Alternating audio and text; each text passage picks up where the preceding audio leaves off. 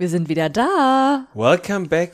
Unsere Weihnachtspause ist vorbei und wir haben sehr, sehr viel Fernsehen geguckt. Ich wollte gerade sagen, dafür, dass wir eine Pause von unserem Podcast gemacht haben, können wir definitiv sagen, dass wir keine Pause von Trash TV gemacht haben. Und damit würde ich sagen, legen wir los.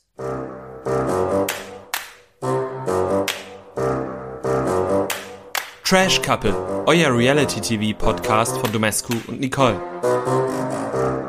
Ja, wir haben richtig, richtig viel geschaut. Auch Dinge, die jetzt vielleicht schon ein bisschen zurückliegen, wie zum Beispiel das Finale von Temptation Island. Ja, es ist so viel passiert. Es ist nicht nur das Finale passiert, über quasi die erste Finalfolge hatten wir ja noch geredet. Dann kam das finale Finale und die Wiedersehensfolge. Und es ist jetzt vorbei. Genau.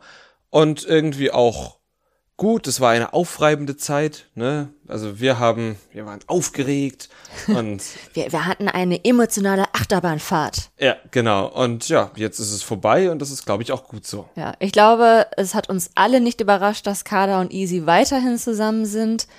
Es hat uns alle nicht überrascht, dass Jana Maria und Umut nicht mehr zusammen sind. Vielleicht hat es ein paar überrascht, dass er tatsächlich immer noch mit Emma zusammen ist. Ja. Und sie jetzt komplett die Alex und Vanessa Schiene fahren. Ja, sie haben auch ein längeres Statement aufgenommen, ne? Ja, ich habe es mir nicht angeguckt. Ich also mir ich auch nicht, aber das Alex Vanessa Statement hat ja auch niemand gesehen.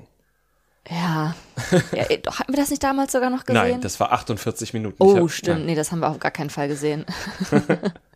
nee, aber also du hast das Wiedersehen ja auch nicht geguckt, weil du ja findest, Wiedersehensfolgen sind Folgen direkt aus der Hölle. Ich finde Wiedersehensfolgen so langweilig. Ja. Grundsätzlich stimme ich dir da auf jeden Fall zu. Jetzt bei der war es tatsächlich, ein paar Sachen waren recht interessant, wobei natürlich, ich glaube, man muss krass sein, wenn man nicht vorher schon durch Instagram oder durch irgendwas anderes gespoilert wird. Ja, genau, ich wusste ja alles. Ja. Ja, also ich glaube, vier Wörter müssen wir darüber nicht mehr verlieren, aber wenn ich jetzt nicht schon vorher gespoilert worden wäre, dann wäre ich tatsächlich sehr überrascht gewesen, dass Mimi und Yannick kein Paar mehr sind. Mhm. Und da du die Wiedersehensfolge ja nicht gesehen hast, sage ich es dir, es war wirklich extrem traurig und emotional, als die beiden darüber geredet haben. Man hat gesehen, es ging denen super nah. Und wenn ich nicht gerade auf dem Home-Trainer gesessen hätte, hätte ich vielleicht auch ein Tränchen vergossen. Ja, ich war schon super heartbroke, ohne dass ich das einzeln gesehen habe, weil ich die beiden so cool miteinander ja. oder übereinander redend fand in der Show. Und das tun sie zum Glück immer noch. Also wenn sie mhm. überhaupt übereinander reden, in irgendwelchen, keine Ahnung was, Sachen, die man dann bei Social Media sieht, dann reden sie immer noch sehr respektvoll übereinander und so habe ich sie dann auch eingeschätzt. Ja. Ja, genau. Und äh, um das vierte Paar dann noch zu nennen und nicht auszusparen, Denise und Lorik sind noch zusammen und ich hoffe, dass RTL sich jetzt so richtig in den Arsch beißt, dass sie diese Geschichte nicht so cool erzählt haben, wie sie hätten können, sondern eben das Lagerfeuer so mies geschrieben ja, haben. Wie wir es denen vorgeschlagen haben. ja. ja, vielleicht haben sie nicht damit gerechnet, aber da haben sie sich einfach verkalkuliert. Sie hätten die Geschichte richtig cool erzählen können. Ja, auf jeden Fall. Den beiden wünschen wir natürlich auch alles Gute. Wie allen anderen auch. Ja. Einzeln, getrennt, zusammen, wie auch immer. Richtig. Und damit gehen wir doch schon mal weiter zu Are You the One? Genau, wir haben natürlich alle Folgen gesehen. Wir haben Ryan hier und da und da und hier und hier und da und da und hier gesehen. Dann haben wir Jana auch ein bisschen hin und her tingeln sehen. Ja, und so. Wir hatten eigentlich vor der Weihnachtspause gesagt, wir schauen uns das jetzt noch ein bisschen an und dann gucken wir, ob sich das noch lohnt, da weiter drüber zu reden. Und um ganz ehrlich zu sein, nein, es lohnt sich nicht. Vom Unterhaltungsfaktor? Immer noch sehr langweilig, aber jetzt sind wir natürlich schon bei Folge 15 und 16 und allein schon wegen der Excel-Tabelle müssen wir weitermachen. Ja, weil du so dokumäßig quasi angefixt bist. Also ich ja auch, ne? Also ich fieber jetzt quasi in dieser Show hauptsächlich mit, um zu wissen, ob deine Berechnungen richtig sind. Also ich habe jetzt wieder eine Lösung. Ich sag wieder, weil nach der letzten Doppelfolge, also äh, 13 und 14, hatte ich auch schon eine Lösung und die hatte ich auch bei Instagram in unsere Story gepackt. Es hat merkwürdigerweise niemand darauf reagiert, keine einzige Person und ich frage mich, ob das daran liegt, dass alle sich dachten, kein Mensch guckt das noch, interessiert mich nicht oder dass sie alle so dachten, ah, die ist da was Großes mal auf der Spur. War allerdings falsch, wie ich jetzt heute erfahren habe. Es gibt ja auch eine dritte Theorie. Wir haben ja groß unsere Podcast-Pause angekündigt und vielleicht wollten sie uns eine Pause gönnen. Und dann haben sie uns keine Nachrichten geschrieben. Ja, aber sie haben haben uns dann Nachrichten geschrieben, nur nicht dazu. Ja, okay. Ist aber okay, also es war jetzt kein Vorwurf, dass ihr uns Nachrichten geschrieben habt. Wie dem auch sei, ich habe jetzt nach Folge 15 und 16 eine neue Lösung, die Stand jetzt aufgeht. Allerdings bin ich jetzt nicht mehr so sicher, weil ich bin ja schon davor auf die Schnauze gefallen. Und ja, diese Aito-Staffel weckt überhaupt gar keine Leidenschaft in mir, nicht mal was meine Excel-Tabelle Oh, anbelangt. Mist. Aber ich bin auf jeden Fall genauso davon überzeugt wie von deiner letzten Theorie. Ja, wir werden sehen. Aber vielleicht erstmal noch kurz zur Folge, bevor Ja. ich die Ergebnisse vorstelle. Das ist, glaube ich, auch das erste Mal in unserer Podcast-Geschichte, dass ich mir zu einer Eite-Doppelfolge nur eine Seite Notizen gemacht habe, weil es ist ja auch irgendwie nichts passiert, außer Ryan, Jana, Sidar, Ryan, Sina, Kevin und dann noch bisschen Maya und Etty. Ja, ich muss wirklich sagen, dass ich fasziniert bin, dass man diese Staffel an so einem grundsätzlich erstmal langweiligen Typen wie Ryan komplett aufzieht, weil alles andere drumherum scheinbar noch langweiliger ist. Ja, also ich finde, du solltest jetzt nicht Ryan als einen langweiligen Typen beschreiben. Es ist halt einfach die Staffel und die Konstellation an sich. Also er alleine hätte jetzt sicherlich auch nicht das Zeug, die ganze Staffel irgendwie zu retten. Aber ich gebe dir in dem Punkt recht, dass einfach so wenig in dieser Staffel passiert und so langweilige Sachen, dass ich auch fasziniert davon bin, dass diese merkwürdige Dreiecksgeschichte so viel Sendezeit bekommt obwohl alles daran langweilig schreit, weil es sich wiederholt die ganze Zeit und es nervt. Ja, es hat also wirklich überhaupt keine Dynamik. Die ganze Staffel, alles wirkt auch so abgehackt. Dann passiert hier eine Kleinigkeit, dann passiert da eine Kleinigkeit. Und dadurch, dass die, ja, die Zeit zwischen den Haupterzählsträngen und der Haupterzählstrang ist eben die Geschichte um Ryan und seine Frauen und Jana und ihre Männer, wenn man das so verknüpfen möchte. Und ja, die, die Zwischenparts werden aber nicht mit anderen Erzählsträngen gefüllt, weil die gibt es schlicht nicht, sondern sie werden gefüllt mit Leuten, die sich über wirklich belanglose Dinge austauschen. Ja, weil Und- halt eben nichts passiert. Das ist so zerstückelt dadurch, es kommt keine Dynamik rein, das stört Nee. wirklich. Es ist auch niemand im Boom Boom Room, der wird überhaupt nicht genutzt. Also es ist wirklich deutlich spannender, wenn ich Sims spiele. Aber das ist auch wirklich sehr, sehr spannend, ehrlich gesagt. Also da können einige Formate nicht mithalten. Vor allem auf jeden Fall nicht diese Staffel Are You the One. Es gab da noch so eine Beachparty, da haben sie dann mit Wasserbomben um sich geworfen. Dann haben Sina und Ryan sich geküsst, was dann eben wieder zu einem Eklat in dieser ganzen Geschichte geführt hat. Braucht man überhaupt nicht drüber reden? Oder möchtest du drüber reden? Nö, nö, ich hake schon ein, wenn ich über was reden möchte. Ich habe mir eine Sache aufgeschrieben, über die möchte ich reden, aber die kommt sehr, sehr spät. Okay. Ja, ansonsten gab's hier und da ein bisschen Streit, auch zwischen Jana und Lina, weil Lina korrekterweise gesagt hat, dass Jana mit Sidar eng getanzt hat. Jana hat das abgestritten und Lina als Lügnerin bezeichnet, was irgendwie auch ganz gut in das Bild passt, dass Jana sich immer als Opfer inszeniert und offensichtlich immer glaubt, dass es sie am allerhärtesten trifft. Aber am aller, allerhärtesten. Richtig. Und dann kam auch schon die Matching Night. Genau, und bei der hatten die Frauen dieses Mal die Wahl.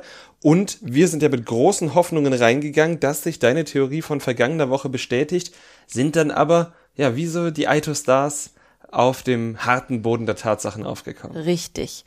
Laut meiner Theorie hätten es nämlich sieben Lichter sein müssen. Es waren dann aber nur fünf. Obwohl die KandidatInnen tatsächlich jetzt, glaube ich, gar keine so dämliche Strategie gefahren sind. Es sind nämlich ein paar Paare so geblieben, wie sie halt immer waren, unter anderem Maya und Etty. Lina hat auch erneut Kevin gewählt. Sina hat schon wieder Paulo gewählt. Ja, ich glaube, das war's dann auch schon im Großen und Ganzen. Die anderen haben alle so ein bisschen variiert, so dass wenn da jetzt krass viele Lichter bei rumgekommen wären, hätte man da schon irgendwie Schlüsse draus ziehen können. Vielleicht können sie das jetzt auch schon mit dem fünf, das geht natürlich auch. Aber sie sind alle ziemlich lost gerade. Das sagen sie zumindest immer wieder, ne? Also, ja. Ich finde immer fünf Lichter in der siebten Matching Night finde ich absolut kein Weltuntergang. Da wurde schon unter ganz anderen Voraussetzungen das gelöst. Deshalb wundert mich auch dieser Fatalismus, mit dem sie da aufs Ziel zusteuern. Sie haben die größte Schwierigkeit schon rausgeräumt, indem sie in unserer Podcast-Pause das ja, Vierer-Match mit dem einen Mann und den drei Frauen eliminiert haben. Also ich finde, die sind super im Soll und machen sich da ins Hemd. Ja, irgendwie schon. Aber dafür mischen sie auch nicht gut genug durch. Ne? Also es gibt halt Leute, die saßen, zum Beispiel Maya saß bisher immer mit Etty zusammen, nur ein einziges Mal mit Wilson, der ja schon draußen war. Mhm. Ansonsten hat sie noch gar nicht variiert oder Etty hat auch nicht variiert in dem Sinne. Ne?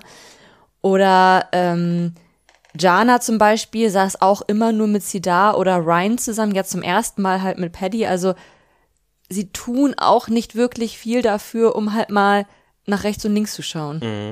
Mhm. Ja, gut.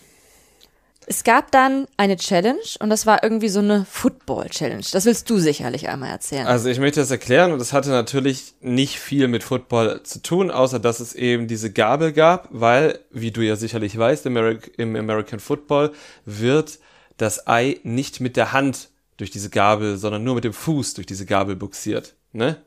Aber ja, darum soll es ja nicht gehen. Denn das Spiel war eigentlich, dass die KandidatInnen sich zu Paaren zusammenfinden sollten, in denen sie potenziell auch aufs Date wollen. Dann haben sie so ein übergroßes T-Shirt anbekommen, so dass die Paare jeweils nur eine linke von dem einen Typen und eine rechte von ne, dem anderen Part des Couples hatten und die steckten dann auch noch in Boxhandschuhen und dann mussten sie so als merkwürdiges zwei, die wie eins sind Gebilde äh, gegeneinander ringen und das äh, den Football eben durch diese Gabel werfen.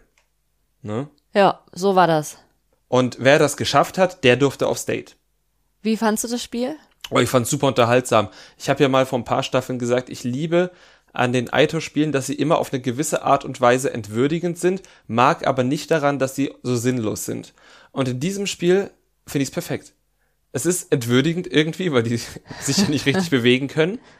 Aber ich erkenne den, den sportlichen Anreiz dieser Challenge und deshalb ist das, ja, eins meiner liebsten Aito-Spiele, denke ich. Und es ist auch nicht irgendwie so Pipi-Kram entwürdigend, also so, so, so Fäkalhumor entwürdigend, sondern einfach auf eine lustige Art und Weise. Ich glaube, dass dieser Staffel auch wirklich gut getan hätte, wenn die mehr Spiele gemacht hätten, mhm. weil das dann schon oft irgendwie das Einzige ist, was wirklich mal Abwechslung reinbringt, reinbringt und bisschen spannender ist. Ja, stimmt. Also ich habe auch wirklich mitgefiebert, muss ich sagen. ich tatsächlich nicht so, aber ich habe trotzdem mitbekommen, dass Paddy und Edda den ersten Platz gemacht haben. Mhm, also in der einen Gruppe und in der anderen Gruppe hatten Etty und Maya den ersten Platz gemacht. Richtig. Sie sind dann noch erstmal zu viert wieder aufs Date, sind auf einem Boot gefahren. Mhm. Tuka Tuka. Tuka Tuka. Und dann haben sie ein Picknick gehabt. Das Übliche. Genau, es kam dabei auch relativ wenig super Spannendes bei rum. Paddy und Edda haben sich darüber unterhalten, dass Edda die einzige ist, die Paddy sagt und das ist korrekt. Ups. Ja, ja, ich, ich war schon mit der, äh, mit der Exit-Tabelle beschäftigt zu dem Zeitpunkt. Ja, genau, und das andere war, dass Etty und Maya festgestellt haben, dass sie wirklich gleich sind. Ja, und dann wurde auch geknutscht. Bei beiden Dates? Bei beiden Dates. Ja, und es wurden Maya und Etty in die Matchbox gewählt. Das war jetzt nicht so überraschend, war auch gut, weil die saßen eben tatsächlich bisher bis auf eine Matching Night immer zusammen, wenn Maya nicht gerade draußen stand. Ja, und jetzt kommt der Punkt, wo ich mir aufgeschrieben habe, da möchte ich doch drüber reden. Denn üblicherweise ist die Folge ja an diesem Punkt vorbei. Das war dieses Mal noch lange nicht der Fall. Sophia Tomala hat ein Angebot gemacht, hat gesagt, es ist ein anderes Angebot und ich habe kurz mit dem Gedanken gespielt, na, weil die so schlecht dastehen, wobei ich das ja gar nicht so wahrgenommen habe, aber sie hat das so anmoderiert, weil die so schlecht dastehen, bietet sie den an, irgendwie für 70.000 denen noch eine zweite Matchbox zu geben. Fände ich super spannend, ob die das gemacht hätten, dass sie quasi RTL-Gewinnsumme spart und die dafür dann näher an den Sieg kommen oder so. Hätte ich auch gut gefunden. Hätte ich super spannend, spannend, gefunden. Ja. Hätte ich vielleicht sogar spannender gefunden als das jetzt, wobei das ja seine Wirkung auch nicht verfehlt hat. Allerdings nicht so, wie RTL sich das gedacht hat. Ja. Also, weiß nicht, vielleicht haben sie sich das genauso gedacht. Wir wissen nicht, wer was gedacht hat. Auf jeden Fall hat Sophia gesagt, okay, weil ihr ja möglicherweise nicht gewinnt, kann sich einer von euch den Gewinn schon sichern. Und zwar der erste, der verkaufen ruft, dem biete ich. Und dann rief Lina schon, verkaufen, verkaufen. Sie hat noch nicht erfahren, für wie viel Geld. Also, hätte Sophia Tomala etwas schneller geschaltet, hätte sie dann auch irgendwie 5000 sagen ja. können. Hat dann aber brav das wahrscheinlich gesagt, was ihr die Produktion gesagt hat und hat dann die versprochenen 20.000 genannt. Was glaubst du, wie hätten die reagiert? Hätten wirklich alle es verstanden und hätten sie auch ausreden lassen? Ich kann mir vorstellen, dass trotzdem jemand verkaufen gerufen hätte, Mhm. weil sie ja der Meinung sind, dass die Chancen zu gewinnen so schlecht stehen, dass dann eine Person sich vielleicht gedacht hätte, ich scheiß auf die anderen, dann krieg wenigstens ich meine 20.000, Mhm. weil selbst wenn wir jetzt diese Matchbox gelöst haben, gewinnen wir es trotzdem nicht. Auf der anderen Seite hatten sie ja letztens schon mal irgendwann ein hohes Angebot bekommen. Da wurde Martin gefragt, von dem man ja seit der ersten Folge fast gar nichts mehr sieht, deswegen ist er auch sehr schwer einzuschätzen. Ja. Aber er wirkt halt nicht so wie ein Teamplayer, was glaube ich aber einfach daran liegt, dass man nichts von ihm sieht. Und er hat Nein gesagt. Und ich glaube, dass was das betrifft, schon irgendwie so ein Gruppengefühl herrscht. Also hätte ich mir auch vorstellen können, dass wirklich alle Nein gesagt hätten. Ja, hätte ich auch gedacht. Aber Lina hat tatsächlich irgendwie wirklich nicht zugehört. Zumindest hat sie sich am Ende so auf diesen Weg gerettet, so ein bisschen. Also Ich glaube ihr das ich auch. glaube es eher auch irgendwie, aber es kam so, also es wirkte wirklich so, als hätte sie gar nicht zugehört. Erst dachte sie, das konnte ich noch verstehen, dass Sophia gesagt hat, hier den kompletten Betrag. Das hat sie vielleicht auch sogar so ein bisschen merkwürdig ausgedrückt, dass sie gedacht hat, krass, ich kann jetzt die 220.000 Euro sichern oder verteidige ich die einfach, dann ist doch eh alles egal.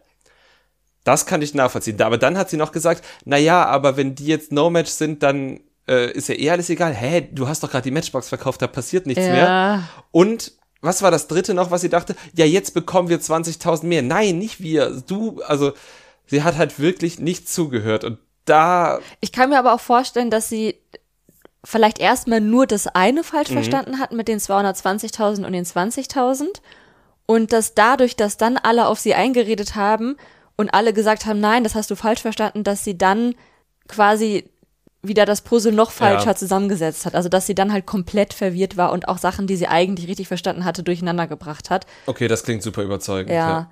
Also sie tat mir auf jeden Fall sehr leid. Sie war natürlich wirklich einfach voreilig. Sie hat nicht zugehört. Sie hat den jetzt halt, ja, wirklich Mist eingebrockt. Richtig Mist eingebrockt. Weil Maya und Etty wären ein extrem wichtiges Matchbox-Couple gewesen. Und die dürfen jetzt auch nicht mehr. Die dürfen jetzt auch nicht mehr. Und ja, niemand ist sich da halt zu 100% sicher, wer sein oder ihr Perfect Match ist. Und Lina hat jetzt zumindest, also die hat das ganze Gerüst halt sehr zum Wackeln gebracht. Allerdings so extrem, wie manche reagiert haben, das Ja. war einfach nur hochgradig lächerlich. Das war super lächerlich. Also erstmal Maya, die dann vor der Gruppe zusammengebrochen ist. ja, die das einfach pe auch persönlich genommen Ja, hat. die halt gedacht hat, es ist halt irgendwas, was mit ihr zu tun hat. Ist es ja nicht, sondern es war ja einfach eine Entscheidung, die im, im Rahmen der Gruppe oder also die, die die Gruppe tangiert als Ganze und die für die ganze Gruppe schlecht ist. Das haben wir ja, glaube ich, auch schon so gesagt. Aber dass Maya irgendwie dachte, sie sei die Leidtragende der Situation, das stimmt ja nicht. Also Ja. Abgesehen von Lina, die 20.000 Euro jetzt bekommt, ähm, sind ja alle Leidtragende Ja. der Situation. Nicht especially sie. Ich fand, da ist Etty sehr, sehr gut damit umgegangen, der auch gesagt hat, ja, was machen wir denn jetzt? ja. Aber sie ist komplett ausgerastet und Jana, die ja ohnehin nicht so gut auf Lina zu sprechen war, weil sie ihre Lüge aufgedeckt hat. Ich hatte auch das Gefühl, dass Jana A froh war, dass sie Lina endlich einen reinwirken Mhm. konnte und dass sie halt tatsächlich jetzt einen Grund hatte, warum sie offiziell sie vor allen niedermachen kann Mhm. und auch allen anderen halt quasi einreden kann, hey, Lina ist hier der Bösewicht quasi. Und B, dadurch, dass halt ihre Freundin betroffen war, wobei es Oh, das war- hat sie gesagt, ne? Genau, Ja. dass sie dann halt sich dann noch mehr irgendwie im Recht gefühlt hat. Aber also, ja, das hast du ja gerade schon gesagt, es, es spielt halt keine Rolle, dass es Maya war, es hätte auch jeder andere sein können. Es hatte nichts mit Maya als Person zu tun. Ja, und das hat auch nichts mit dem Couple zu tun. Nee. Also es ist halt wirklich. Nee, also dass sich die Leute dann in der Matchbox so persönlich angegriffen fühlen, Leute, ist nicht. Ja, also es hat mich sehr an diese eine Szene von der Aito Promi-Staffel erinnert, wo Salvatore, glaube ich, verkauft hatte.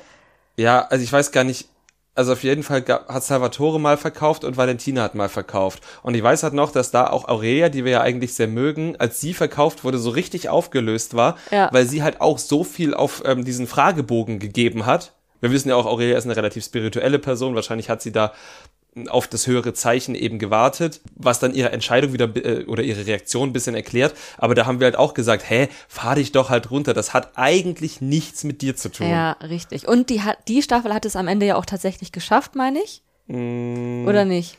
War das die mit Calvin? Nee, das war nicht die mit Calvin. Nee. Ah, ich weiß nicht. Eine Promi-Staffel hat es nicht geschafft, aber ich weiß nicht mehr, welche das war. Ja, okay. Ne, ist auch egal. Wurscht. Es war auf jeden Fall extrem übertrieben. Afra hat dann auch noch gesagt, dass sie ihren Job gekündigt Das hat fand ich krass. für Aito. Finde ich auch krass. Also gerade weil es ja, also wenn sie das jetzt für Promi Aito gemacht hätte und sie wäre vor schon mal im Format gewesen, sie hätte sich davon jetzt auch versprochen, dass sie halt sehr viel Sendezeit bekommt, dass sie eine größere Reichweite dadurch bekommt und eine TV-Karriere sich erarbeiten kann. Dann okay. Aber für quasi das Normalo Aito den Job aufzugeben, mit ja, dem festen Glauben, dass man diese 200.000 Euro knackt, wovon man ja auch dann nur in Anführungsstrichen 20.000 hat, ist auch schon gewagt. Also da kann man jetzt auch nicht Lina dann für die Schuld geben. Hat sie ja auch nicht gemacht. Sie hat ja auch Lina so ein bisschen beruhigt.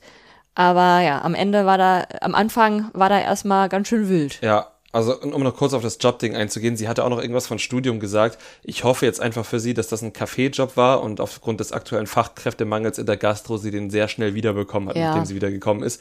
Wissen wir nicht, ist nur eine Spekulation, eine leise Hoffnung. Hoffen wir einfach mal. Ja, oder dass sie dann in ihren Job zurück kann oder dass sie es einfach noch schaffen. Ja. Und sie dann trotzdem in den Job zurück kann, weil sie nur irgendwie 11.000 Euro bekommt. Ja. Und wenn sie es schaffen, dann hoffentlich mit der Kombination, die ich jetzt vortragen werde.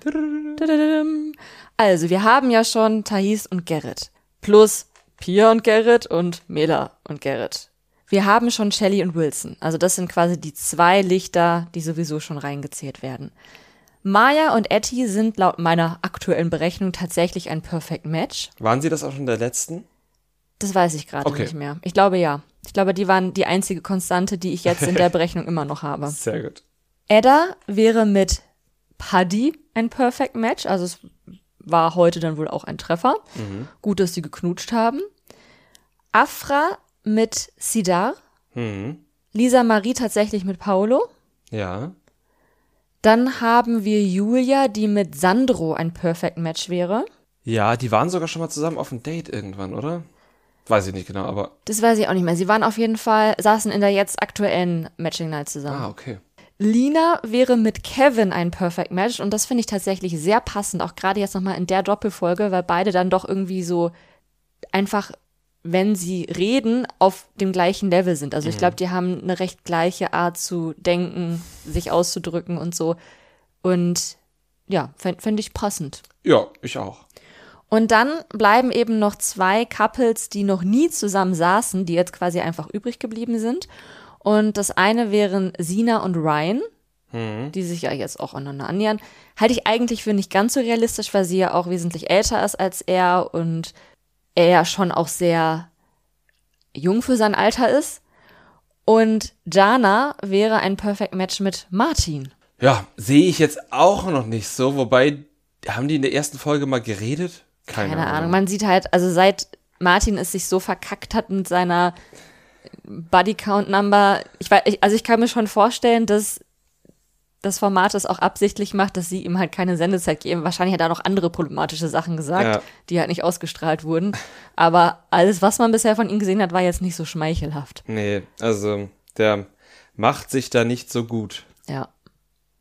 Ja, das wären die Perfect Matches, die ich jetzt berechnet habe. Wie gesagt, mit Vorsicht zu genießen. Auch weil die KandidatInnen eben noch relativ wenig Fluktuation drin hatten.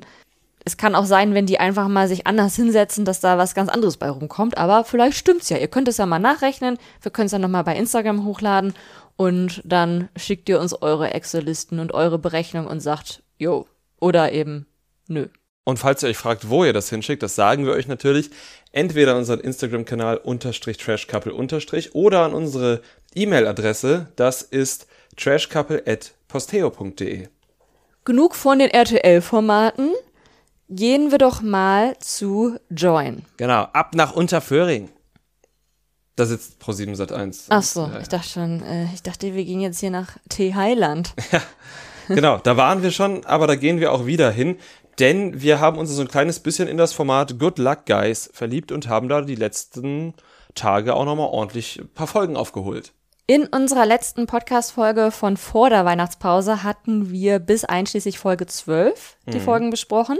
Dementsprechend reden wir heute über die Folgen 13 bis 18. 18 und 17 sind die Folgen, die jetzt diese Woche rausgekommen sind. Die könnt ihr euch schon angucken bei Join.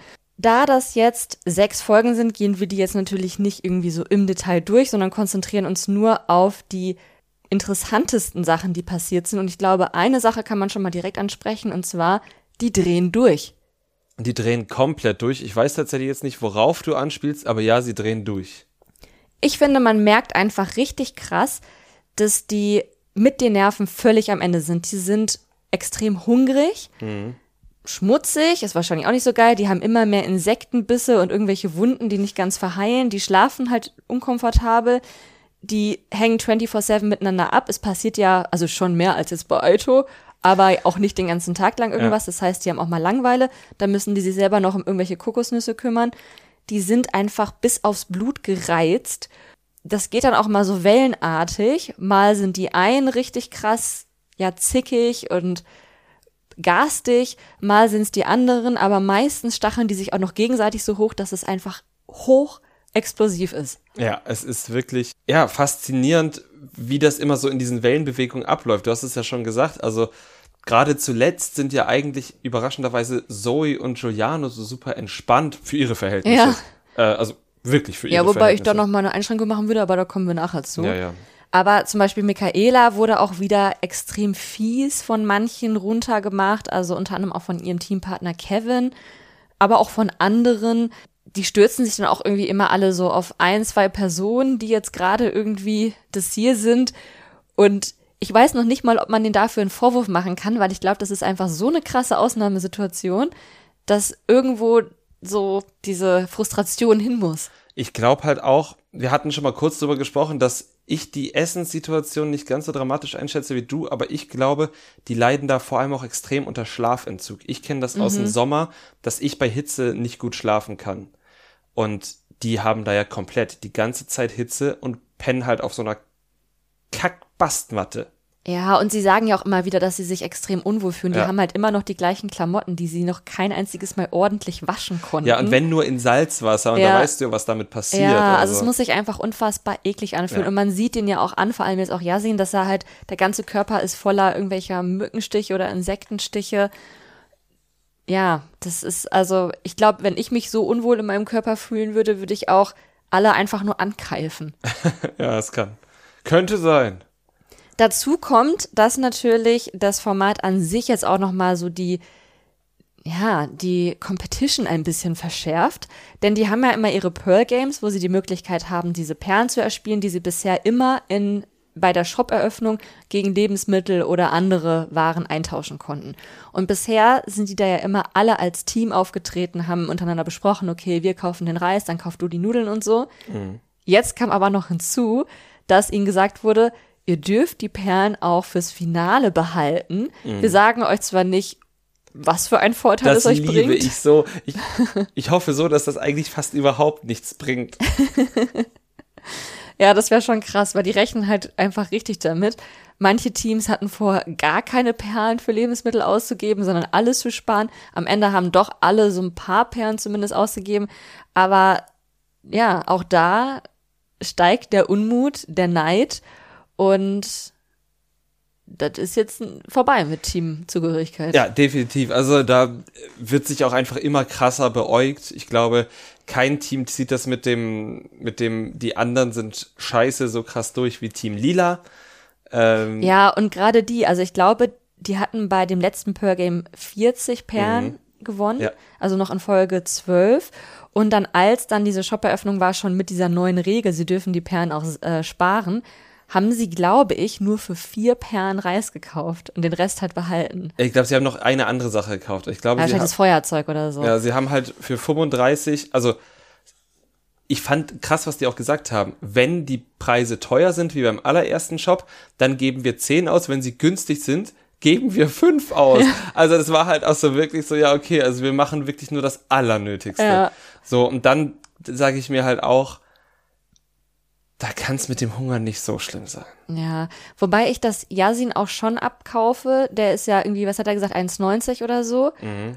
Und dass er vielleicht auch tatsächlich irgendwie mehr Hunger hat als jetzt, keine Ahnung, zum Beispiel eine Melissa, die gefühlt halb so groß ist wie er und ja auch dann einfach schon biologisch andere Kraftreserven benötigt als er Und dazu ist es ja sowieso nochmal von Person zu Person unter, äh, unterschiedlich. Ich sag auch nicht, dass das super leicht ist, aber wenn wir das mal so durchrechnen, wir haben jetzt, glaube ich, neun Tage gesehen, ne? Ja. So. Die kommen ja auch nicht super ausgehungert da an, sondern die kommen direkt aus dem Hotel. Ich weiß, man kann Essen nicht speichern und man wird dann grumpy und überhaupt. Aber sie hatten quasi die ganze Zeit Kokosnüsse, das hängt einem zum Hals raus, keine Frage. Dann haben sie eigentlich ab Tag zwei immer was vom Shop gehabt, also weil sie ja am Anfang so groß eingekauft haben, dass sie immer was hatten, plus zwei Tage Catering mit Pizza und ich weiß nicht, was es beim ersten Mal war oder was es beim zweiten Mal war. Sie hatten zweimal Catering plus dann noch einmal, wo sie sich am Fleisch und Reis von Ja, So, aber also- das waren ja nur so kleine Stückchen. Das waren ja zwei Teller quasi, die sie sich dann alle zusammen geteilt ja, haben. aber zusätzlich zu ihrem normalen Essen. So. Ja. Also Aber sie haben auch immer wieder die Situation, dass es regnet, sie vorher nicht dran gedacht haben, sich Holz trocken irgendwo hinzulegen und dann können sie kein Feuer machen und dementsprechend auch kein Essen kochen. Ja, definitiv. Und in der Zeit können sie nur Kokosnuss essen und das ist nicht geil. Aber ich glaube halt, dass bei allem, worunter die leiden da, also sei es eben die Sauberkeit, sei es der Schlafentzug, sei es dieses die ganze Zeit auch powern müssen, weil ja die ja teilweise meistens, glaube ich, eine Challenge, aber teilweise ja sogar zwei Challenges an einem Tag machen müssen, dass das deutlich schwerer wiegt als der Hunger, weil sie doch insgesamt da eigentlich gar nicht so schlecht aufgestellt Aber sind. ich glaube, was du noch unterschätzt, ist, dass sie ja, wenn sie nicht gerade richtig krass powern, haben die richtig krass Langeweile. Und wenn man Langeweile hat, hat man ja sowieso so das Gefühl, oh ja, ich könnte jetzt auch was essen. Und wenn sie vorher noch so krass gepowert haben und halt neue Energie Energiereserven brauchen und dann ist ihnen extrem langweilig und sie können irgendwie nichts tun oder nicht so viel essen, wie sie vielleicht wollen würden. Ich glaube schon, dass das krass ist mit dem Hunger. Ich meine, die, auch wenn die da einkaufen, die kaufen ja jetzt nicht so viel Reis, wie man jetzt normalerweise für acht Leute kaufen würde. Das ist ja immer so ein kleiner Sack irgendwie. Ja, das stimmt. Aber wir werden es nie Wir werden es herausfinden. nie herausfinden, aber denken wir halt so, bei all dem, was die da haben, ist das so ein aufgebauscht klingt falsch, aber ich glaube, das ist ein Problem, was man besser darstellen kann, deshalb wird darüber geredet und nicht so sehr über den Schlafentzug. So. Das kann natürlich sein. Damit wir uns jetzt nicht auch noch in die Haare kriegen, reden wir mal weiter, was noch so passiert ist. Und Ja. zwar durften die Teilnehmenden ein Spiel spielen, ein Beach Roulette. Mhm. Und das, damit konnten sie quasi selbst bestimmen, ob es nochmal härter wird im Camp oder nicht. Genau, ob es leichter wird oder härter. Genau. Und bei dem Beach Roulette mussten die vier Teams, die dann zu dem Zeitpunkt da waren, kleiner Spoiler, es werden mehr, ähm, ein Ei mit vier Stöcken Eine Kokosnuss. Eine oder? Kokosnuss. Eine eiförmige Kokosnuss mit der Hilfe von vier langen Stangen irgendwie 30 Sekunden in der Luft halten. Ja, haben sie nicht geschafft. Nee, nicht mal vier Sekunden hätte ich gesagt, haben sie Ja. es geschafft. Das ist dreimal runtergefallen, sie haben drei verschiedene Taktiken ausprobiert. Nichts war von Erfolg gekrönt und der Nachteil war dann eben, dass ein Team wieder zurückgekommen ist. Und zwar Aurelia und Micha. Ja, Hättest du das gedacht, als wir mit Aurelia das Interview geführt haben? Ganz heimlich ja. Es war auf jeden Fall sehr überraschend, dass die beiden jetzt zurückgekommen sind und nicht nur das, sondern dass sie auch als Paar zurückgekommen sind. Oder zumindest als zwei, Als- die als- sich genau. kennenlernen und Ja. schon miteinander geschlafen haben. Genau, Entschuldigung, da war ich ein bisschen, bin ich zu weit vorgeprescht. Aber wir haben gesehen, wie sie da eben als kleine Lovebirds im Pool unterwegs waren und auch einen sehr verknallten Eindruck gemacht haben. Auf jeden Fall. Sie haben sich auch extrem gefreut, dass sie jetzt zurück ins Camp durften. Diese Freude ist leider sehr, sehr schnell dann wieder verblasst, weil die anderen eben in diesem ganzen Unmut, den wir jetzt schon skizziert haben, nicht erfreut waren, dass da jetzt nochmal zwei ausgeruhte, gestärkte KonkurrentInnen einzogen. Man muss ja auch wirklich sagen, also von diesen zehn Tagen, die das insgesamt sind, oder bisher sind wir neun, sind Aurelia und Micha dann ja, glaube ich, nur sechs der zehn Tage in dem Camp gewesen. Die ersten drei und die letzten drei. Und ja, ich kann den Unmut aus Wettbewerbssicht absolut verstehen. Ähm, wie sich das dann teilweise geäußert hat, kann ich natürlich nicht verstehen. Ja, und eigentlich, wie es immer heißen sollte, ne, don't hate the player, hate the game. Aber in der Situation kann man natürlich schon irgendwie verstehen, dass die dann jetzt halt einfach das Ventil sind, an dem man seinen Frust irgendwie rauslässt. Aber wie du schon sagst, die Art und Weise ging halt gar nicht.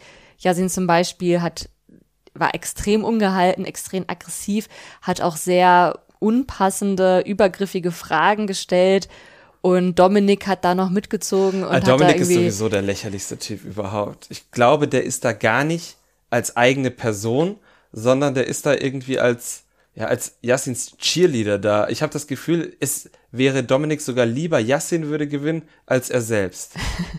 ich finde, Dominik hatte tatsächlich in diesem Format bisher schon ein paar Glanzstunden, oh. was ich nicht erwartet hätte, weil ich vorher bei den Formaten, wo er war, auch immer gedacht hatte, uiuiui. Aber jetzt auch gerade in dieser Situation hat er natürlich überhaupt nicht geglänzt und schien sich sehr gefreut zu haben, dass da ähm, der Klassenbully jemanden gefunden hat, auf den er eindreschen kann und er kann sich dem halt anschließen. Mhm. Was ich bei Yassin halt so lächerlich fand, er fand es ja, also ist dir das aufgefallen, was er so schlimm fand bei dieser Pizza-Party, war, dass Aurelia und Micha vor seinen Augen küssen. Erinnerst du dich noch an ja, das letzte Format, ja, was wir mit Yassin gesehen haben? Ja, oder daran, dass der Auslöser, warum Aurelia und Yasin ja sich nicht weiter daten, ist, dass er vor ihren Augen im Flugzeug mit Jade geknutscht und gebumst sogar hat. Ja, aber ich erinnere mich vor allem halt daran, dass er, weil Paulina das nicht sehen wollte, sie Fürstin der Finsternis genannt hat. und? Weil sie nicht sehen wollte, wie er eine andere Frau knutscht. Das war ja nicht das Einzige in Richtung Doppelmoral, mhm. was er gesagt hat. Er, ihn hat auch noch gestört, dass Aurelia sich so schnell umorientiert hat. da, da, kommt ja schon fast das Wasser wieder aus dem Mund heraus. Ja. Also Yasin ist wirklich der König des schnell Umorientierens. Da erinnern wir uns auch gerne an die Folge Germany Shore, an die äh, zweite Staffel Germany Shore, ja. wo er, glaube ich, irgendwie zwei Tage im Haus war und in diesen zwei Tagen hat er sich alle 15 Minuten ja. neu umgeschaut. Das war auch faszinierend. Hat er sich wirklich sehr, sehr wenig reflektiert. Also. Ja wir schieben es mal einfach auf ein verletztes Ego und auf die Bedingungen, die es dort im Camp so gibt und ja. Diagnose, verletztes Ego und Mangelernährung. ja, genau. Aber auch um das schon mal zu spoilern, ähm, sie haben sich vertragen, Aurelia und Yasin zumindest, mhm. Yasin und Micha jetzt nicht so. Da gab es dann auch noch den ein oder anderen weiteren Streit. Aber ähm, ja, mal gucken, wie das so weitergeht, ne? Genau, was dann wiederum sehr nachvollziehbar war, dass bei der nächsten Muschelzeremonie Team Gelb natürlich in die Exit Challenge gewählt wurde. Das dürfte am Ende niemanden überrascht haben, weil diese Entscheidung hätte ich Sympathien hin oder her auch getroffen. Wenn ich in dem Finale bin, möchte ich nicht gegen das ausgeruhte Team spielen. Finde ich auch, aber auch hier wieder die Art und Weise, ja. wie das Team nominiert wurde. Also noch einen Schritt zurück. Es gab vorher noch die Protector Challenge. Das mhm. ist ja immer die, wo die Teams selbst entscheiden können, welche zwei Teams da rein dürfen um sich im Idealfall zu safen. Die können halt eben nicht nominiert werden. Und da sind dann äh, Team Orange, also Yasin und Melissa, gegen Team Blau, Michaela und Kevin angetreten. Und das war halt wie immer eine Schatzsuche und am Ende mussten sie so ein Puzzle machen. Äh, Team Orange hat gewonnen. Und deswegen mussten dann auch Yasin und Melissa dann die Nominierungs-Challenge oder die Muschelzeremonie moderieren. Und das war ja bisher immer so und wir haben bisher immer die Moderation gelobt, mhm. zumindest mindestens einen Teil davon, ja. dass sie das halt wirklich gut gemacht haben, professionell gemacht haben. Zuletzt hatte das ja auch Kevin mit Michaela gemacht und er war wirklich da auch sehr, ja, gut, souverän einfach. Er hat halt moderiert. Ne? Genau. Ne? Und Yasin und Melissa, ich will nicht sagen, dass sie schlecht gemacht haben, aber auch bei ihrer Moderation hat man gemerkt, dass diese Frustrationstoleranz einfach überhaupt gar nicht mehr vorhanden ist und sie haben auch schon extrem provokant moderiert und deswegen ja. war es überhaupt kein Wunder, dass alle dann auf 180 waren, es wurde in jede Richtung geschossen ohne Rücksicht auf Verluste. Mhm. Also ich nehme an, dass die schon die Aufgabe bekommen, das provokant zu machen, aber während die ersten beiden Teams da eine Waage gefunden haben, haben die halt einfach sich da vorne hingestellt und geschossen so. Genau, außer natürlich bei ihren Buddies. Yasin hat Dominik zum Beispiel nicht angegriffen, natürlich. Ja, natürlich nicht. Aber wer greift auch seinen größten Fan an? Ja. Ne? Also, ich meine. das stimmt natürlich. Genau, aber dementsprechend ja, wurde auch sehr viel beleidigt, sehr viel angegriffen. Und als dann eben auch die Nominierungen geäußert wurden, hat zum Beispiel Giuliano dann nochmal das letzte Fünkchen Niveau zertrampelt und hat alle, bis auf Zoe, als egoistische, arrogante Arschlöcher betitelt. Mhm. Ja, es ist jetzt so ein, so ein Segment, wo er jetzt eigentlich nicht so das Maul aufmachen dürfte, sozusagen. Aber ja, also, also Good Luck Guys hat jetzt nicht dazu beigetragen, dass Giuliano sich in meinem Ansehen verbessert hätte, auch nicht verschlechtert, muss man sagen. Er hat das Niveau, das Er er, geblieben. das er in meinem Ansehen hatte, auf jeden Fall gehalten. Gute Leistung. Von daher hat mich das auch nicht überrascht, dass er da so Dinge sagt. War aber taktisch jetzt auch nicht das cleverste. Nee. Dominik hat, finde ich, auch wieder, ist sich auch wieder treu geblieben, indem er Melissa vor allem als Hetzerin dargestellt hat, weil sie ja irgendwie mal diesen Plan geäußert hat oder diese Idee geäußert hätte, dass man ja auch Perlen klauen darf von anderen Teams. Und sie irgendwie dann auch noch weitererzählt haben soll, dass Dominik gesagt hat, seine Teampartnerin nervt ihn und dann hat er sich da freudig draufgestürzt und die Hexe an den, wollte er auf den Scheiterhaufen stellen. Aber das war ja auch nur, weil sie ihn überführt hat.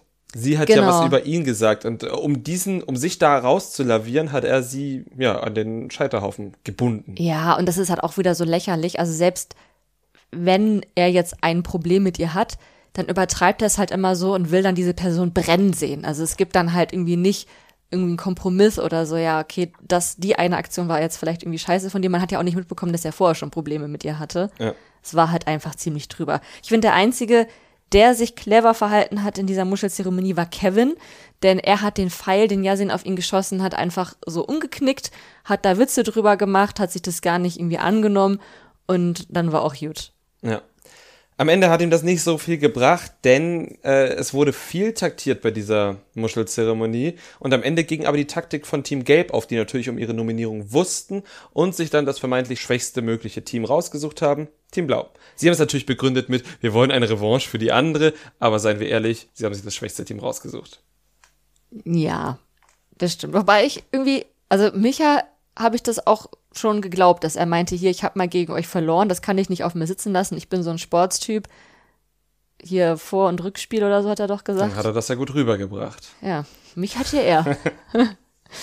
ja, die hatten dann auch ihre Exit-Challenge und das war die beste Challenge, die Good Luck Guys je gesehen hat. Sie haben vier Gewinn gespielt. Sie haben vier Gewinn gespielt, nicht ganz normal, weil man muss das reinlegen und nicht von oben reinschmeißen, dass es nur eine unterste Reihe gibt. Und das Spiel begann mit einer Überraschung. Aurelia kannte dieses Spiel nicht. Ja, Also, das war natürlich direkt ein Handicap für sie. das stimmt. Ja, weil selbst wenn es dir dann erklärt wird, hilft es ja schon, wenn man so ein bisschen Erfahrung hat und einfach schon vorher sieht, welche Kombinationen der andere jetzt gerade legen könnte. Und das Aber- fiel ihr tatsächlich auch auf die Füße. Genau. Und sie war auch noch physisch gehandicapt, denn sie hatte immer noch von der letzten Challenge, wo die da ja so quasi Beinpresse hatte, eine wahrscheinlich Oberschenkelmuskelzerrung, die ihr da sehr zu schaffen gemacht hat. Aber trotzdem hat Team Gelb gewonnen. Genau. Mit einer kleinen unwürdigen Szene am Schluss, denn Michael wollte sich für seinen Sieg so richtig, richtig feiern lassen und hat irgendwie das rausgezögert, die letzte Kokosnuss da Ja. reinzulegen. Das fand ich etwas drüber, das war nicht nötig, das ist auch eigentlich kein guter Zug. Wenn man da jetzt so der Sportsgeist ist, der das Rückspiel dann gewinnen möchte, dann kann man da auch einfach so gewinnen. Ja, voll. Im Fußball, da kommt er her, bekommt man, wenn man so aufs Tor, aufs leere Tor zuläuft, weil man den Torwart ausgespielt hat und dann noch irgendeine Show macht, anstatt ihn einfach normal reinzuschreiben, bekommt man eine gelbe Karte. Sage ich nur so. Also eigentlich, Deswegen ist es auch Team Gelb. ja, eigentlich Sieg und gelbe Karte für mich. Macht man nicht. Ist einfach so. Dafür hat sich Team Blau ziemlich sportlich verhalten, weil die haben auch noch ordentlich gratuliert. Genau. Aber das habe ich auch irgendwie nicht anders erwartet, weil mir Kevin, anders als bei Charming Boys, hier in diesem Format sehr gut gefallen hat. Mir tatsächlich auch und auch weiterhin Michaela, die ja dann mit doch einigen aneinander geraten ist, wobei meistens die anderen mit ihr aneinander geraten sind. Tut mir auch ein bisschen leid für sie. Ähm, Ich glaube, sie wollte immer nur das Beste, hat sich vielleicht manchmal so ein bisschen tollpatschig bei bestimmten Situationen dann angestellt. Aber ich finde, dass sie auch eine sehr sympathische Person ist. Und wenn es etwas an Trash-TV öfter braucht, dann sympathische Person. Ja, definitiv. Also sie war immer eine gute Gewinnerin, wenn sie gewonnen hat. Sie war eine gute Verliererin, wenn sie verloren hat. Und sie war gut im Feuerzeug verlieren. Das Und Clown? und Clown. Und, ja, also, also insgesamt sehr unterhaltsam und hat jetzt mich auch nicht gegen sich aufgebracht. Richtig. Am gleichen Tag gab es dann auch noch mal ein Pearl-Game. Das Und- Feuergame. Genau, das Feuergame. Erklär doch mal, was sie da machen mussten. Also das war eigentlich ein sehr schönes Spiel. Die Teams mussten sich in zwei Teile aufteilen. Ein Teil musste auf einem Stamm stehen und der andere Teil musste mit einem Feuerstein Feuer machen, mit dem Feuer eine Fackel entzünden, dann musste der die Fackel an den Teampartner oder die Teampartnerin übergeben werden, wobei alle Teams haben sich aufgeteilt, die Männer machen Feuer, die Teampartnerin steht auf dem Stamm. Die musste dann ein Parcours entlang balancieren, ins Wasser und im Meer die Fackel in eine Vorrichtung stecken. Dann musste sie zurück, es wurde abgeklatscht und eine zweite Fackel musste entzündet werden und da musste dann der Mann, der vorher Feuer gemacht hat, entlang diesen Parcours und auch die zweite Fackel da reinstecken und wieder zurück und dann war das Spiel vorbei. Das hast du sehr gut zusammengefasst. So hat dieses Spiel funktioniert. Klingt erstmal gar nicht so schwer. Und zumindest für Team Orange war es auch überhaupt nicht schwer, denn Yasin hat es sehr schnell geschafft, dieses Feuer anzuzünden.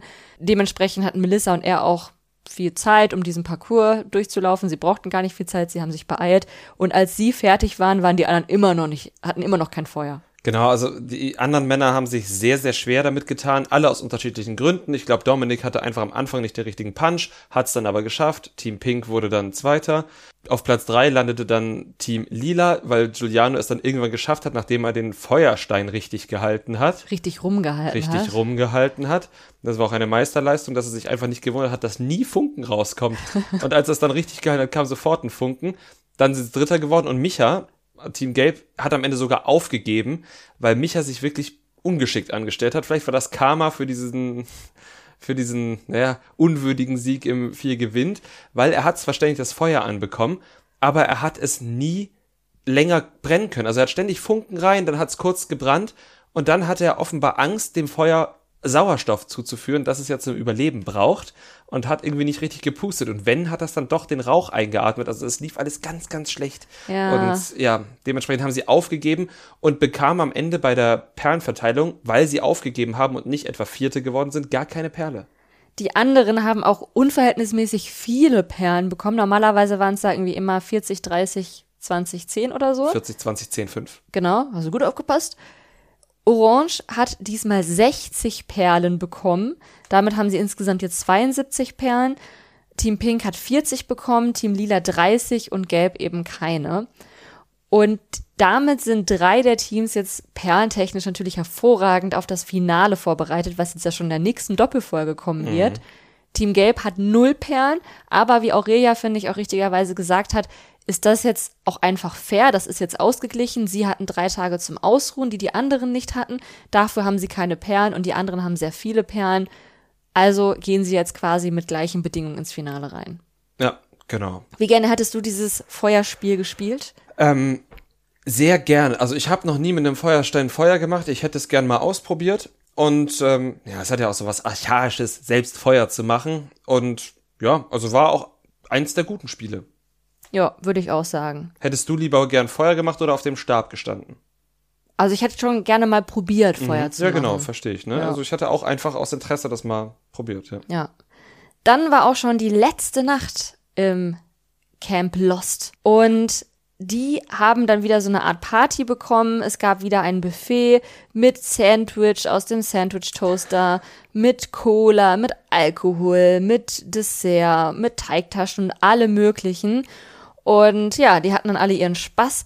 Yasin hat seine Libido wiedergefunden und war sehr horny auf Melissa. Ja, dann haben die noch so ein bisschen rumgealbert. Dann hat Team Gelb noch ein bisschen übermütig ein Spiel eröffnet, wo sie um die Perlen von Team Gelb gespielt haben. Ich glaube, Melissa hat das gar nicht so richtig mitbekommen, sonst hätte sie das vielleicht unterbunden. Ich glaube Orange, Team Gelb Ach ja, stimmt. Ja, ich meine natürlich Team Orange. Ja. Und dann war die Folge auch schon vorbei. Genau, wir sind sehr gespannt, wie das Finale ausgeht, weil uns das, ja, das Format hat uns Spaß gemacht. Jetzt wollen wir auch wissen, wer es gewinnt. Außerdem haben wir in unserer Pause noch ein anderes neues Format, man kann schon sagen, gebingewatcht. Ja. Das wurde uns von euch so oft empfohlen. Und wir haben uns immer gedacht, oh, im Dezember, wir kriegen das nicht hin, es ist gerade zu viel. Und das stimmt auch, weil wir haben eigentlich das komplette Format am 1. Januar geschaut. Richtig. so schön mit Katerstimmung lief es. Ja, und welches Format war es? Es war Fausthaus Rampensau, Deutschland. Germany. Das Format gibt es ja auch schon initial aus Österreich. Die Staffel haben wir tatsächlich noch nicht geguckt. Wir haben jetzt direkt mit Germany angefangen. Und wo sollen wir anfangen? Es ist einfach alles genial. Ja, es wirkt überhaupt nicht wie ein Joint-Format, wenn man böse sein möchte. Nein, also Good Luck Guys hat uns ja auch Spaß gemacht, aber wenn man so auf die letzten Jahre guckt, wir sind jetzt nicht die größten Promi-Big Brother-Fans. Promis unter Palm war hm, problematisch. Was gab's noch? Der Club der guten Laune war ein totaler Reinfall, aber Forsthaus Rampensau Germany, Peak-Unterhaltung. Wirklich absolute Peak-Unterhaltung. Es sind mehrere Teams, die alle aus Prominenten, manchmal dann auch irgendwie plus eins bestehen, in einem Forsthaus irgendwo Österreich in, in, wahrscheinlich. in den Alpen in Österreich und spielen dort sehr witzige Spiele, Low-Budget-Spiele. witzige Low-Budget-Spiele. Sie haben Zugang zu viel Alkohol und der Cast ist einfach wirklich richtig gut. Ja, es gibt sicherlich Leute, die würden sich wieder beklagen, dass das ja keine richtigen Stars sind, aber für uns Trashies ist es das Allerbeste, weil wir alle kennen oder die allermeisten kennen. Es ist ja ein perfekter Cast, wirklich. Es sind zum Beispiel Flocke, der Verführer von Temptation Island, und Diogo Der dabei. Verführer von Temptation Der Island. Verführer von Temptation Island, die, spie- die sind ein Team, quasi das Verführerteam. Sie werden ihrem Ruf gerecht, teaser ich jetzt mal so an. Ja, Und auch in den Spielen, sie sind ehrgeizig, sie sind witzig. Ich hätte nicht gedacht, dass die beiden so wichtig für dieses Format auch sind. total. Also und auch so sympathisch rüberkommen, Ja. wenn sie mal so eine so eine normale Rolle einfach so einnehmen. Es sind auch die Töchter von Daniela Büchner im Haus, die aber nicht nur die Töchter von Daniela Büchner sein wollen. Jada und Jolina. Und auch die beiden sorgen für extrem viel Unterhaltung. Und Meistens geht es dabei um ihre Mutter. Tatsächlich ja, aber wir dürfen gar nicht über ihre Mutter reden, weil das ist so wie wenn man im Formaten äh, darüber redet, dass jemand ein Kind hat. Ja. Das ist so wie das H-Wort. Ja, wobei, also muss ich auch sagen, die beiden waren schon sehr für sehr, sehr viele Cringe-Momente verantwortlich. Man muss es so ein kleines bisschen in Schutz nehmen, weil ich glaube, die damit aufgewachsen sind, dass immer so die halbe Welt ihre Mutter auf Instagram beleidigt. Das triggert dann natürlich, aber es hat schon wirklich für sehr viele Cringe-Momente gesorgt. Und dazu muss man natürlich noch sagen, dass die beiden die jüngsten im Haus waren und selbst jetzt noch nie in so einem Format irgendwie wirklich mitgemacht haben. Und da muss man ja auch erstmal irgendwie reinwachsen. Ne? Gerade wenn man halt von vornherein irgendwie eine Angriffsfläche bietet oder Ja. da Leute im Haus sind, mit denen man schon mal irgendwie Beef hatte. Also, um das Ganze jetzt mal irgendwie so ein bisschen abzuschließen, der Cast ist wirklich einfach richtig gut. Es gibt natürlich Leute, die einen nerven und Leute, von denen man irgendwie mehr sehen will, aber insgesamt hält es sich so sehr die Waage, dass selbst die nervigen Leute oder die unnötigen Streits sich irgendwie aufheben und dann auch recht schnell, finde ich, wieder aufgelöst werden, weil auch so viele Leute in dem Haus sind, dass dann gleich schon wieder das nächste Thema relevant ist. Ja, ich finde, man erkennt es eigentlich daran ganz gut, dass wir trotz Müdigkeit die Möglichkeit hatten, es durchzuschauen. Also ich finde, manche Formate sind ja auch so anstrengend, wenn da so viele Streits sind oder sowas, dass man schon froh ist, dass die Folge halt nur anderthalb Stunden dauert oder dreiviertel Stunde. Aber das konnte man durchschauen. Also wirklich, Peak, wirklich. Gut, habe ich lange nicht mehr so ein stimmiges Format gesehen. Und die Spiele sahen auch wirklich alle so aus, als würden sie echt viel Spaß machen. Und wie du schon gesagt hast, waren das Low-Budget-Spiele. Also ich glaube, da kann man sich auch was von abgucken, wenn man eben zu Hause mit FreundInnen oder nicht zu Hause, aber irgendwie im Garten oder so, dann auch mal sowas machen möchte. Und das sollten wir alle tun. Das macht doch Spaß. Ja, absolut. Und wenn ihr euch das auch anschauen wollt, dann könnt ihr es natürlich bei Join machen, aber auch seit vorgestern, also wenn ihr die Folge pünktlich am Samstag hört, wenn sie rauskommt. Es kommt jetzt jeden Donnerstag 20.15 Uhr auf Pro7. Genau. Damit sind wir am Ende dieser Folge angelangt. Was wir leider nicht geschafft haben zu gucken, ist Lawful. Auch da kriegen wir ganz viele Nachrichten von euch und keine Sorge, keine Sorge. Wir werden da noch reinschauen. Wir haben es einfach noch nicht geschafft, weil es gerade zu viel ist. Aber im Januar kommt ja auch schon wieder so viel Neues. Ne? Es kommt noch der Doppelbachelor und Dschungelcamp geht bald los. Oh ja, darauf freue ich mich ganz besonders, weil der Cast auch wieder gespickt ist mit kleinen Perlen. Und auch kleinen Schlagringen. Ja, vielleicht. Gut. Dann bringen wir diese XXL Comeback-Folge nach der Winterpause mal zu einem Ende und zwar so, wie wir das immer machen. Ich sage euch, wie ihr uns erreichen könnt, nämlich bei Instagram unter unterstrich trashcouple unterstrich oder eben über unsere E-Mail-Adresse trashcouple@posteo.de. Wir wären euch sehr verbunden, wenn ihr uns auf den gängigen Podcast-Plattformen folgt, viele Sterne vergebt und nette Rezension schreibt. Und dann sind wir angelangt am Ende. Ich sage, gehabt euch wohl. Bis zur nächsten Woche.